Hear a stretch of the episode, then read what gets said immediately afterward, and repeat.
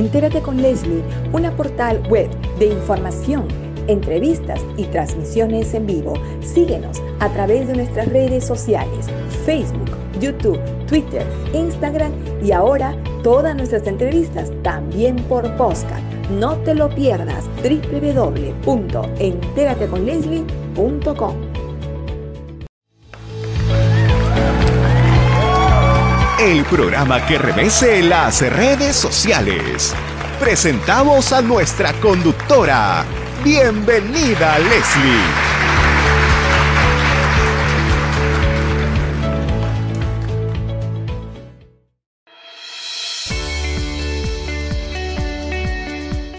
Regresamos a Entérate con Leslie.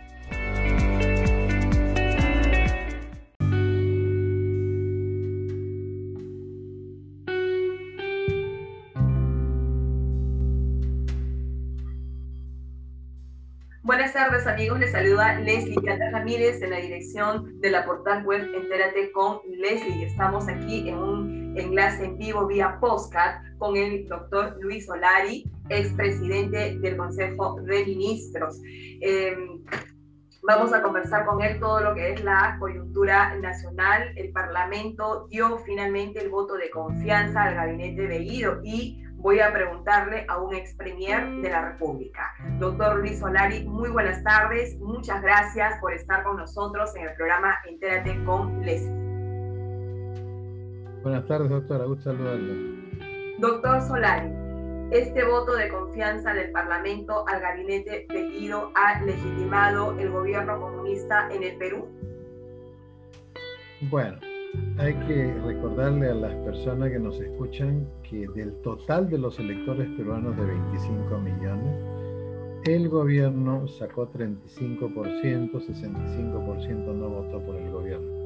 Y que el partido de gobierno en el Parlamento sacó 8.6, corrijo, 6.8, o sea, 7%. 93% no ha votado por el partido de gobierno para el Parlamento. Entonces, esta conducta que nosotros hemos estado viendo de como si hubieran ganado con 70%, en vez de, en vez de terminar esa clase de conducta y entrar a la realidad, el voto lo que hace, mantiene al gobierno fuera de la realidad como si hubiera ganado con 70%. Y eso es gracias a, la traición, a la traición de las organizaciones que han votado a favor del gobierno. O sea que hace 15 días les parecía mal que el primer ministro que está con este problema de investigación por apología del terrorismo tenga acceso a toda la información de los servicios de inteligencia contra el terrorismo. Pero parece que ayer, no sé, sabe Dios qué componentes, qué arreglos habrán habido. Entonces lo que ha sucedido es que han votado a favor del gobierno. Pero eso ya se veía desde la semana pasada. La semana pasada, en la moción, cuando se votó la moción de investigar, para investigar el proceso electoral, Alianza para el Progreso votó con el gobierno en contra. Acción Popular votó fraccionado y Podemos votó cuatro a favor del gobierno. ¿no? Ojo, todos dueños de universidades negocian con el gobierno y les dan sus votos para que se mantengan en una realidad, dejando en la estacada a la gente que sale a marchar por la democracia. Y a la gente que ha dado, les ha dado el voto no para que se vendan, sabe Dios por qué razón, sino para que hagan el control político y que no suceda exactamente lo que sucedió ayer. Oiga, en las redes esto, esto de traición popular que le han puesto a un partido, eso va a quedar, eso, eso va a pasar factura. Es una huella que va a ser muy difícil de superar. Va a pasar factura en la elección del 2022 sin duda. Doctor Solari, por ejemplo, vemos dos realidades distintas. Ayer hemos, el día jueves y el día de ayer hemos escuchado en la presentación del señor Bellido em, hablar mucho, decir, nosotros venimos en representación del pueblo. ¿Qué pueblo? Bueno, esos 25 millones de peruanos que eh, que son el padrón electoral, es pues el pueblo electoral. Y ellos, en realidad el gobierno solamente representa el 35%. Claro, lo que pasa es que cuando se dice el pueblo... No, no, no. Ellos, si se refieren a la gente, de a las personas de menores ingresos, bueno, hay gente de menores ingresos que no han votado por ellos. O sea, ¿a qué se refiere con el pueblo? Que el pueblo electoral eh, son 25 millones de peruanos los que han, los que fueron, los, que votaron o no votaron, pero que son los electores peruanos. Y, y el resto también es el pueblo. La diferencia hasta los 32 millones y pico que somos. Lo que sucede es que el gobierno da un mensaje, yo gobierno con los míos para los míos. Y se ha equivocado de país, porque uno puede gobernar con parte de los suyos y parte de los que no eran suyos. Ahí está pues metido el canciller Magutua, ¿no? Y, se hace un gobierno con todos, para todos. Esta visión es absolutamente antidemocrática. El que gana aunque sea con un cuarto de punto, como el Castillo, puede hacer lo que le da la gana en el Perú. No puede, sucedido ayer, ¿no? Ya veremos qué pasa, ¿no? Veremos qué pasa. no, creo, no, creo, que le simpatice mucho a, Alianza para el Progreso y a, y a Acción Popular quedarse marcados con letra escarlata de aquí para siempre, porque esos votos de ayer no son cualquier voto, esos son votos que no van a pasar al olvido. No van, todas las esperanzas que estaban depositadas en esos partidos han sido echadas por el desagüe, no, es por el caño, es por el desagüe. Doctor Solari, eh, ya, o sea, nos ha quedado claro eh, la, primera, la primera fase de este análisis Vamos a la, segunda. Tenemos personas que están en las calles protestando y evidentemente son ciudadanos que eh, reclaman no transparencia, reclaman la vigencia de un orden democrático y el Parlamento eh, no se ha sumado tampoco a este criterio. Usted lo acaba de decir, eso va a quedar marcada, ¿no? El cliché que ya ha sido puesta a algunas agrupaciones políticas, en fin. De todas maneras, el ruido en las calles va a continuar y mucho me temo que esto pueda ir en alzada, ¿no? Porque esto eh, realmente eh, no se esperaba, habiendo tanto, tanto cuestionamiento en los ministros propiamente dicho, comenzando por el Premier, ¿no? Comenzando por el Premier que debió dar un paso al costado desde el primer momento en que fue cuestionado incluso por la Defensoría del Pueblo. Entonces, tenemos... Eh, cuatro o cinco ministros que realmente están muy cuestionados, vinculados a grupos eh, del terrorismo, Movadef, etc.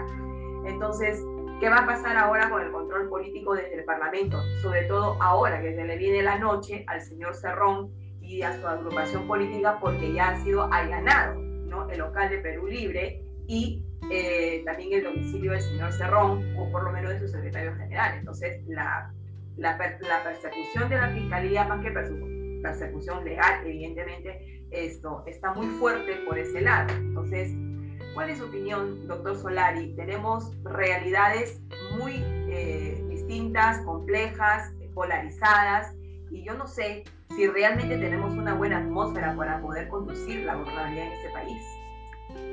Bueno, si los partidos eh, eh, se han que votaron ayer los partidos presuntamente democráticos, que votaron ayer a favor del partido de gobierno, hecho un acuerdo sostenido y permanente y constante, entonces significaría que el gobierno ya tiene mayoría en el Parlamento y que ya desapareció el control político. Eso, como usted comprenderá, en un país que es el, en un mundo, en un continente que es el segundo continente más corrupto de la Tierra, digamos, no es lo que necesitan los peruanos. Pero nosotros sabemos, el escorpión no puede ir contra su naturaleza. Todas las conductas que hemos visto que el partido de gobierno ha tenido en una parte del territorio peruano, las va a seguir teniendo. Y, eso no es ni polo rojo, ¿no? Porque todo el discurso era polo rojo y ayer llega el primer ministro y tiene polo blanco. ¿No es cierto? Como la broma que le hacían a Humala. Y en la noche ya estaban otra vez con polo rojo. Si no nos apoyan, vamos a presentar cerrón de confianza. O sea, si no nos apoyan, vamos a hacer un cerrón de congreso, ¿no? Si no nos apoyan, vamos a ser constituyente. Entonces, era, ya estaban con el polo rojo otra vez. O sea, no nos engañemos, ¿no? O sea, lo de ayer ha sido una engañifa para que salieran los pánfilos, los traidores, a decir, bueno, la gobernabilidad, bueno, responsable, el pueblo espera.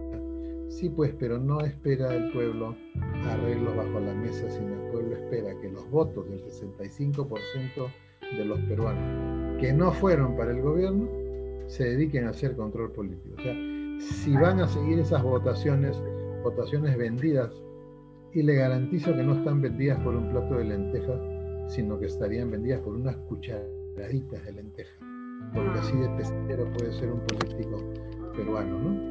Entonces, bueno, para la gente que todavía no había descubierto lo que es el paraíso de la decepción de la política, ahora lo ha descubierto. Entonces, ¿yo qué les tengo que decir a estas personas? Por sus votos los conoceréis.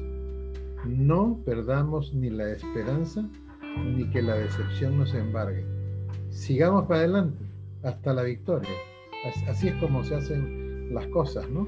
Si uno tiene, si uno pisa un bache, no deja de ir a su destino. Si uno se le revienta una llanta, no deja de ir a su destino.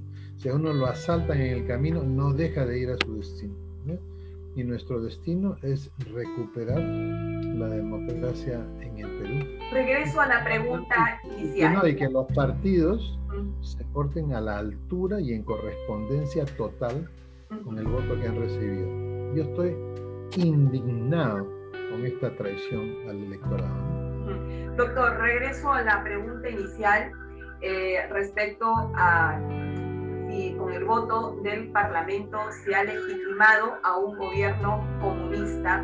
No, no, no, no se ha legitimado. Yo, yo, le decía, lo que se ha hecho es, se le ha dado un acicate, un apoyo para que el gobierno siga aportándose como si hubiera ganado la elección con 70% en primera vuelta. O sea, casualmente, ¿por qué cambiaron al canciller Béjar por el canciller Maulta? porque el canciller Béjar salió, ¿no es cierto?, como con una, una púa dentro de una caparazón de una tortuga, una púa que salía, y chocó con la realidad. Y la realidad lo obligó al gobierno a cambiar Béjar. Entonces, el gobierno sigue fuera de la realidad, sigue como si hubiera ganado con 70% de primera vuelta y lo que han hecho estos traidores es que el gobierno fortalezca esa conducta en vez de que esa conducta se vaya alineando con la realidad. Ese es el, y este es el problema más grande que tiene la gestión pública en el mundo, cuando el funcionario, el gobernante, actúa al margen de la realidad, porque lo que va a hacer no va a poder cambiarla. O sea, eh, el gobierno por su discurso se nota que está mirando un automóvil y está describiendo el parachoque, la puerta, pero no todo, no, no puede mirar el bosque completo porque su forma de mirar las cosas es distinta de lo que son realmente. Y cuando usted se le baja una llanta, no, pues no va a cambiar una batería, ¿no? O sea, ese es una, es, es, es vivir perdido en un, en un bosque. Y el gobierno va a seguir perdido. Nada de desarrollo rural en su discurso, nada de vencimiento de la pandemia, nada de cómo va a arreglar el tema económico, o sea, porque lo que ha sido colocado en el, en el, discurso del primer ministro es un polo blanco. Yo puedo describir un polo blanco, pero si no, no digo nada más que eso, no tiene a las personas. La gobernabilidad no para Hacer, no tiene a las personas para hacer lo que dice que quiere hacer. No tiene a las personas. La gobernabilidad no pasa por eh, digamos, no defender la democracia. La gobernabilidad pasa por defender y hacer prevalecer la democracia. la, lo que es por ministros cuestionados. La gobernabilidad en la práctica depende que los gobernantes actúen con eficacia. Exacto. que cambien la realidad de las personas pero acá se ha legitimado a ministros cuestionados y seriamente cuestionados, comenzando por el Premier. Eso es una irresponsabilidad a título personal, lo digo, una irresponsabilidad es, una traición, es una traición, porque ellos no han sido elegidos para el voto que dieron ayer. Mm. Ellos, ah, ellos han recibido un voto que diga vaya por el camino A ellos han escogido el camino Y, ¿no es cierto? Entonces, no se ha legitimado al, gobierno ni, al, ni al gabinete, porque el gabinete está legitimado, usted como abogada sabe, de pleno derecho a la hora que juramentó. O sea, los actos, los actos del, del gobierno y de cada ministro no quedan ilegitimados si es que no les dan la confianza. No se retrotraen las cosas. Los actos son legítimamente y legalmente válidos. El tema es político, no tiene nada que ver con la legitimidad. Es un tema político. El, hay partidos que han recibido un mandato y ayer han votado lo contrario. Han votado como si los votos que hubieran recibido fueran del partido de izquierda que hoy día nos gobierna. Es un problema político, no es un problema ni jurídico ni de ninguna otra clase. Y es el tema político se resuelve políticamente. ¿Qué pasa cuando no hay sociedad civil como es en el Perú y América Latina, distinto a Europa y distinto a Estados Unidos? La calle, no le queda otro, otro lugar a ese 65%. Yo tengo el espacio público, tengo la calle. ¿Quién tiene, ¿Quién tiene la mayoría de la calle? ¿Quién tiene el 65% de los votos? La gente con pensamiento democrático. Lo único que tiene que hacer es llenar la calle nunca va a poder el 35%, ni siquiera comprando. Gente que vaya a protestar va a poder llenar la calle en la misma magnitud que la gente demócrata. Recordemos el año 2000, estamos en otro episodio semejante, doctor. Sí, por supuesto que sí. Doctor Solari, le agradecemos mucho el análisis que ha compartido usted con el programa Integral de siempre muy lúcido, muy enriquecedor para este programa. Y solamente quiero hacerle una pregunta final y esto muy corta, por favor, eh, en el tema respecto de la vacunación. Eh, hay algunas eh, señales de que se decían por qué tarda mucho, o sea, estamos ahora vacunando a los de 36, 37 años, pero ¿por qué no? Estamos siguiendo un cronograma, pero ha habido muchas críticas en que durante las semanas los centros de vacunaciones están vacíos, ¿no? Entonces da la impresión de que solo se vacuna los fines de semana. Entonces, ¿por qué no vacunar, doctor, a, si, una persona, si, una persona tiene 18 años, 19 o 20 años, ¿por qué no va al centro de vacunación y se puede vacunar? Tienen que seguir... Bueno, esa, esa mire, mire, la salida fácil es rebajemos las edades para que vayan a vacunarse. Pero por supuesto. ¿Usted, ¿Usted puede jurarme sobre una Biblia que van a ir a vacunarse? No. Entonces, cuando la estrategia de los vacunatorios comienza a fallar, lo que tiene que hacer el gobierno es comenzar a hacer vacunación de barrido. Tiene que ir casa por casa.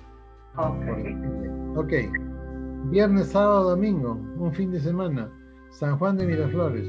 Todo, San Juan de Miraflores. Y María de Triunfo y Vía El Salvador no salen. Y en, en tres días usted hace pruebas casa por casa para detectar a los que no tienen síntomas y están contagiados y vacunación. Entonces tiene un territorio libre de COVID. Si entra un paciente con COVID que viene de Caraballo y se va a uno de estos tres distritos, ¿qué hace el COVID? Se diluye, no agarra fuerza, no agarra potencia. Entonces, cuando falla esta vacunación, lo que pasa es que han copiado el modelo chileno de vacunación. Ahí están vacunando otra vez. Ese modelo chileno fracasó fracasó porque Chile abandonó el control de la transmisión en la comunidad. ¿Quieren vencer al virus? Si el ministro no habla de controlar la transmisión en la comunidad, habla solamente de vacunas. Así es. Si yo le doy vacunas, a los que voy a vacunar y a los que no voy a vacunar todavía o no voy a vacunar nunca como los niños, ¿qué les doy? Les tengo que dar control de la transmisión en la comunidad. ¿Y cómo sé que no lo están haciendo? Porque si yo le doy control a los que no se van a vacunar y vacuna a los que se van a vacunar, no debería llegar nadie al hospital. Mm. En cambio, ya no llegan los mayores de 50, ahora llegan de 20 a 50. Significa que la protección para ellos, que es el control del virus en la comunidad, no se está haciendo, porque si no, no llegarían pues de 20 a 50 años a los hospitales. Entonces el ministro se ha quedado con el personal que no sabe cómo controlar el virus, que no ha sabido cómo controlar el virus, bueno, el ministro pues, tendrá que ser cambiado, ha llegado el momento, ¿no? Ok. Doctor Solari, muchísimas gracias por esta entrevista que nos ha concedido Entérate con Leslie vía podcast. Ha sido con nosotros el doctor Luis Solari de la Fuente conversando sobre el voto de confianza y también la vacunación contra el COVID-19. Muy buenas tardes, regresamos en breve. Gracias, gracias doctor Solari.